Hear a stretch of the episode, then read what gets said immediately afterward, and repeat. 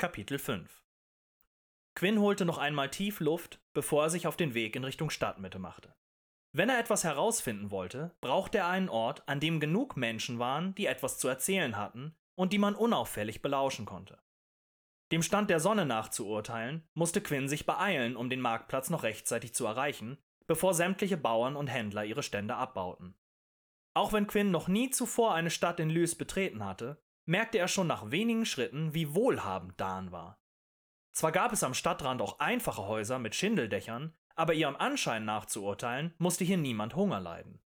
Die Nähe zum Kloster des Feuerordens und die Funktion Dans als einer der wichtigsten Knotenpunkte für die fünf Kreise der Magie brachte für die Bewohner wohl seine Vorteile mit sich. Je näher Quinn der Stadtmitte kam, umso beeindruckender wurden die Häuser.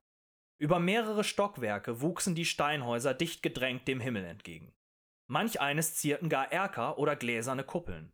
Auch der Gestank nach Abwässern und Unrat, der am Rande der Stadt noch stark dominiert hatte, wich zunehmend dem Geruch von rauchenden Kaminen und dem Duft von gebratenem Fleisch und Bier. Während die Stadt bisher wie ausgestorben gewirkt hatte, wehte Quinn allmählich der Lärm vom Marktplatz entgegen. Menschen riefen sich zu, lachten und stritten. Kinder jagten sich lautstark mit Stöcken durch die Gassen, und das Scheppern von Stahl, das Sägen von Holz sowie das Klirren von Ton verrieten den handwerklichen Hochbetrieb in der Stadt. Immer öfter musste Quinn nun auch den Blick senken, weil jemand seinen Weg kreuzte. Jedes Mal, wenn er ihn wieder hob, wurde er aufs Neue von der Schönheit Dans überrascht. Der Marktplatz jedoch übertraf alles, was Quinn bis dahin an menschlichen Bauwerken je gesehen hatte. In der Mitte des Platzes stand ein großzügiger Brunnen, in dem die Statue eines aufsteigenden Phönix Wasser spendete. Eine kleine Traube an Bewohnern hatte sich um den Brunnen gesammelt und wartete darauf, an die Reihe zu kommen, um ihren Krug oder ihren Eimer mit Wasser zu befüllen. Der Marktplatz war umzingelt von Häusern, die sich in ihrer Bauweise gegenseitig zu übertreffen versuchten. Fünf der Häuser, oder eher Paläste, stachen jedoch besonders hervor. Die Häuser der fünf magischen Orden, die unschwer an den verschiedenen Schutzrunen zu erkennen waren. Bei einem eher unscheinbaren Haus zu Quinns rechter Seite musste es sich dem Gelächter und dem Gegröle zufolge um ein Wirtshaus handeln. Erleichtert stellte Quinn fest, dass nur wenige der Händler und Bauern bereits dabei waren, ihre Stände abzubauen und insgesamt noch ein recht reges Treiben herrschte. Quinn mischte sich so unauffällig wie möglich unter die Menschen und schlenderte zwischen den Ständen umher. Eine ältere Frau mit wettergegerbtem Gesicht verkaufte faustgroße Erdknollen, nachtschwarze Bettelmöhren und grüne Beete. Am Stand daneben waren allerlei Kräuter und Räucherwerk dargeboten. Während Quinn rote Zimtstangen, Witwenspross und Wolfsnektar noch bekannt waren, fand er unzählige Kräuter vor, die er noch nie gesehen hatte. Während Quinn die dargebotenen Waren näher begutachtete, war er mit einem Ohr immer bei den Gesprächen der Umstehenden. Das meiste, was Quinn bisher aufgeschnappt hatte, war belangloses Gebrabbel gewesen. Die Schrecken durch die Flüchtlinge waren schon schlimm genug. Wenn wir uns nun aber auch noch vor diesem furchtbaren Magier fürchten müssen, dann gnaden uns die Götter. Quinn wurde hellhörig. An einem der eher abgelegenen Stände unterhielt sich ein Bauer mit einem jungen Mann. Die Götter und Gnade? Pah, schau dich doch um, wie weit es mit uns gekommen ist. Die Götter können mich mal, erwiderte der junge Mann. Sag das bloß nicht zu laut, zischte der Bauer. Sonst was? Schlimmer als der Angriff aufs Kloster kann es ja wohl wahrlich nicht werden. Hast du eine Ahnung? Niemand kann wissen, zu was dieser Magier und seine Gefährten noch in der Lage sind. Ich scheiß auf die Magier. Schweig, du Narr, verdammt! Willst du, dass die Stadtwache dich hört? Was denn? Sollen sie doch kommen! Ich hab mich schon längst der dunklen Bewegung angeschlossen. Der dunklen Bewegung? Diesen Toren? Bist du noch bei Sinn? Der Bauer blickte den Jüngeren entgeistert an. Ach, sei doch still! Du hast ja keine Ahnung. Die Dunklen sorgen für unseren Schutz. Die trauen sich endlich mal auszusprechen, was wir alle längst wissen, dass die Obrigkeit versucht, uns für dumm zu verkaufen.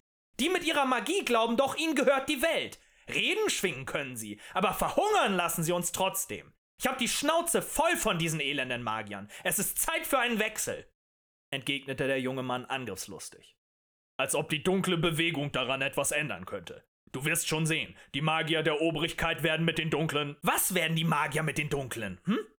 Es wird Zeit, dass die Magier endlich ihre gerechte Strafe bekommen. Die Obrigkeit ist der Feind. Und dieser Magier aus Gorka ist auch wieder nur einer von ihnen. Es ist an der Zeit, dass diese ganzen Dreckskerle bekommen, was sie verdient haben, spuckte er dem Bauern wütend entgegen. Schweig still bei den Göttern! Willst du uns alle umbringen? Der Bauer war kreidebleich geworden. Im letzten Augenblick hatte Quinn ihnen den Rücken zugewandt. Beinahe hätten sie ihn bemerkt. Quinn war speiübel geworden. Auf wackligen Knien war er zwischen den Ständen verschwunden. Er konnte nicht glauben, was er da gehört hatte. Was hatte es mit diesen Dunklen auf sich? Und was mit dem Magier aus Gorka? Wie war es möglich, dass ein Bürger Lys es wagte, so über die Obrigkeit zu sprechen? Quinn schwindelte. Was hatte das alles zu bedeuten? Ob es sich bei der dunklen Bewegung um Magier des sechsten Kreises handelte? Unmöglich. Das würde ja bedeuten, dass die Obrigkeit zugelassen haben müsste, dass jemand die Magie des sechsten Kreises erlernt hatte.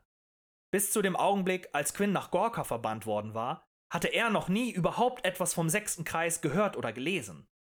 Selbst Martin hatte gesagt, dass die letzten Aufschriebe über die dunkle Magie hunderte Jahre alt waren. Obwohl die Sträflingskolonie vom Einfluss der Obrigkeit abgeschirmt gewesen war, war es unglaublich genug, dass die dunkle Magie in Gorka wieder zum Vorschein gekommen war. Aber auf gar keinen Fall würde die Obrigkeit zulassen, dass sich unter ihrer Nase Magier des sechsten Kreises zu einer Bewegung zusammentaten. Außerdem hatte der junge Mann davon gesprochen, wie sehr er Magier verabscheute. Also konnte es sich bei der dunklen Bewegung gar nicht um eine magische Bewegung handeln. So sehr Quinn beunruhigte, was er gehört hatte, zumindest das war ein schwacher Trost. Allerdings erklärte das weder die Geschichte mit dem geflohenen Magier aus Gorka noch den offenen Hass gegen die Obrigkeit. Mit einem Mal überkam Quinn eine Welle der Erschöpfung. Der heutige Tag und alles, was er in Erfahrung gebracht hatte, hatten ihn nach den letzten Wochen und Monaten über die Maße ermüdet. Er beschloss, es für heute gut sein zu lassen und sich eine Kammer für die Nacht zu suchen. Ihm kam das Wirtshaus auf der gegenüberliegenden Seite des Marktplatzes wieder in den Sinn.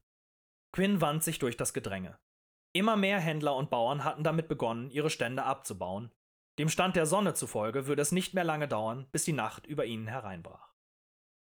Je näher Quinn dem Wirtshaus kam, desto lauter wurde das Gegröle und Gelächter aus dem Inneren. Er war froh, den vielen Ellenbogen und fluchenden Händlern, denen er im Weg war, endlich entkommen zu können. Als er die schwere Holztür aufstemmte, wehte ihm der Geruch von verbrauchter Luft, schalem Bier und Schweiß entgegen. Die Schankstube des Wirtshauses war bis auf den letzten Stuhl besetzt. Die Menschen lachten, gröhlten und tranken. Es wurden Stühle gerückt und Krüge aneinandergeschlagen. Ein paar Frauen mit etlichen Krügen bewaffnet schlängelten sich geschickt durch den überfüllten Schankraum, wichen grapschenden Händen aus und ignorierten die lüsternen Blicke angetrunkener Männer. Quinn trat ins Innere. Mit einem Mal verstummten die Gespräche und alle Köpfe wandten sich ihm zu. Er spürte am ganzen Körper, wie man ihn abschätzig musterte. Du hast dich wohl verlaufen, hallte die Stimme des Wirtes dröhnend durch den Raum. Für solche wie dich haben wir hier keinen Platz.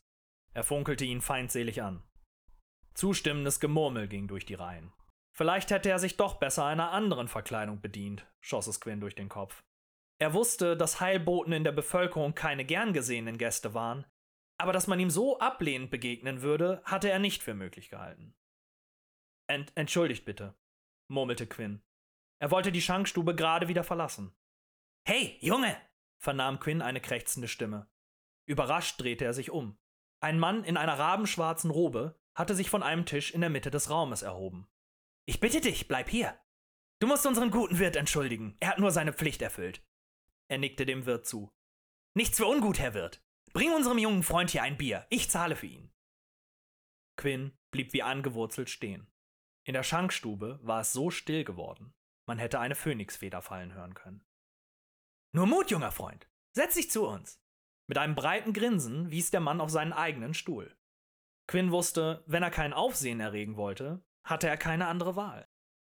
Auf zittrigen Beinen ging er auf den Mann zu und setzte sich auf den ihm zugewiesenen Platz. Als ihm der Fremde freundschaftlich auf die Schulter klopfte, durchfuhr Quinn ein eiskalter Schauer.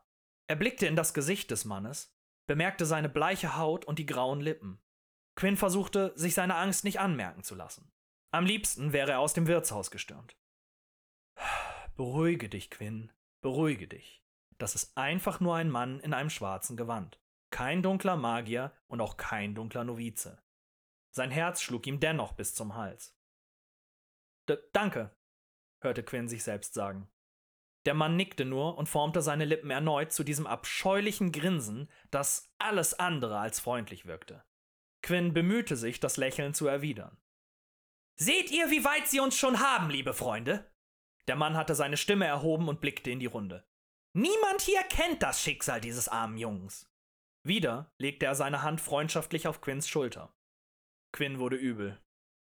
Aus dem besten Gewissen heraus hätte der gute Wirt ihn beinahe herausgeworfen, um seine Gäste zu schützen, um sein gutes Haus zu schützen. Aber vor wem? Vor diesem armen Jungen, von dem wir nicht wissen, was ihm widerfahren ist? Er hielt inne, um seine Worte wirken zu lassen. Die Menge schwieg betreten. Welch ein himmelschreiendes Unrecht, sage ich. Er hatte den Finger erhoben. Wer sagt uns, dass dieser arme Junge kein Recht auf einen warmen Platz in dieser Schankstube hat, wie jeder andere auch? Seine Stimme schwoll immer weiter an. Sagt mir, meine lieben Freunde, wer? Wieder blickte er in die Runde. Ich sage, es sind die Magier, die uns diese niederträchtigen Gedanken eingepflanzt haben. Erst machen sie diesen armen Jungen zu einem Heilboten und schicken ihn auf eine tödliche Reise, und dann machen sie uns auch noch weiß, dass wir ihn mit Füßen treten sollten. Welch ein himmelschreiendes Unrecht! Er hob eine geballte Faust in Richtung Decke. Der verrutschte Ärmel seines Gewandes gab seinen bleichen Unterarm bis zum Ellenbogen frei. Keine Runen. Nichts für ungut, brummte der Wirt entschuldigend, als er einen Humpen vor Quinn abstellte. Quinn war zu verwirrt, um etwas zu erwidern. Was bei den Göttern sollte das alles hier? Ich sage euch, meine lieben Freunde, sie treten uns mit Füßen, wie sie diesen armen Jungen mit Füßen treten. Sie hetzen uns gegeneinander auf, damit wir nicht merken, wer unser wahrer Feind ist. Der Mann nahm einen tiefen Schluck aus seinem Humpen. Nicht etwa, weil er durstig war, sondern um den Anwesenden Zeit zu geben, seine Worte zu verstehen. Diesem armen Jungen wurde nie die Möglichkeit gegeben, ein freies Leben zu führen. Und das alles nur, weil seinen Eltern übel mitgespielt worden ist. Wer hat ihn denn zum Ausgestoßenen gemacht? Betretenes Schweigen. Die Magier! Die Magier der Obrigkeit haben ihn zu einem Ausgestoßenen gemacht. Er ließ seinen Blick über seine Zuhörer gleiten. Es muss doch nur ein Magier kommen, der deine Frau begehrt. Er wird dir dein Haus nehmen, deine Arbeit und alles, was dir lieb und teuer ist, nur um zu kriegen, was er will. Und du wenn du Glück hast, wirst du auf der Straße landen. Wenn du Pech hast, am nächsten Galgen. Und deine Kinder werden dasselbe Schicksal erwarten wie unseren jungen Freund. Er wies auf Quinn. Ich frage euch, wen von uns wird die Willkür der Magier als nächstes treffen? Er deutete auf einen greisen Mann. Dich? Oder dich? Sein Finger wanderte durch die Reihen. Oder dich? Er blieb bei einem bärbeißigen Handwerker stehen. Die Männer schüttelten hastig die Köpfe. Immer wieder blieb ein betretener Blick an Quinn hängen. Er schluckte schwer. Wo sollte das bloß hinführen?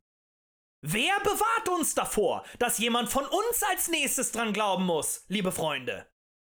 Seine Zuhörerschaft stimmte ihm murmelnd zu. Quinn konnte ihnen die Angst von den Augen ablesen.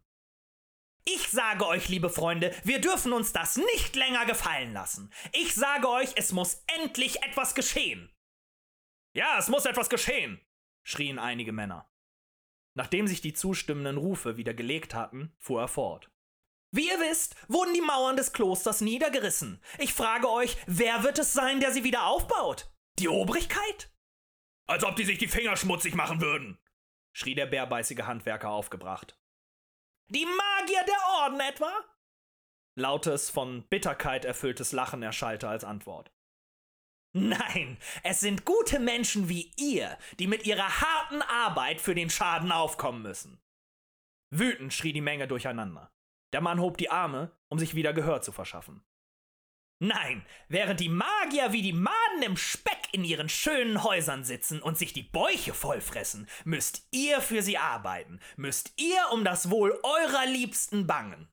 Ich frage euch, wer ist euch denn zur Hilfe geeilt, als der Bannzauber gebrochen worden ist? Niemand! Ich frage euch, wer schützt euch vor den Angriffen der Übeltäter aus Gorka? Die Obrigkeit mit Sicherheit nicht. Die können ja nicht mal ihre eigenen Leute beschützen. Wieder der bärbeißige Kerl, bemerkte Quinn. Ich frage euch, wer wird in den Kampf ziehen müssen, wenn es darum geht, Lys vor den grausamen Magiern aus Gorka zu beschützen? Der kleine Mann! Ihr! Ihr seid es, die die Köpfe hinhalten müsst! Ihr seid es, die Lys vor den Angriffen dieser verbrecherischen Magier schützen müsst! Ihr seid es, die Lys vor der grausamen Macht aus Gorka bewahren müsst! schrie der Mann aus Leibeskräften. Seine Augen waren aufgerissen, Speichel tropfte ihm aus dem Mundwinkel. Quinns Herz hämmerte wie wild. Er war froh, dass die Aufmerksamkeit der Anwesenden nicht länger ihm galt.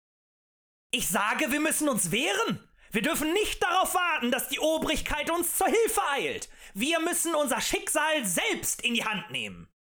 Schließt euch uns an, denn wir werden dafür sorgen, dass ihr vor der Willkür der Magier sicher seid. Schließt euch uns an, denn wir werden euch von Armut, Hunger und diesen zaubernden Ungeheuern befreien. Schließt euch der dunklen Bewegung an, denn wir werden euch vor dem grausamen Quinn und seinen Magiern erretten, brüllte er aus voller Kehle. Die Menge tobte und gröhlte.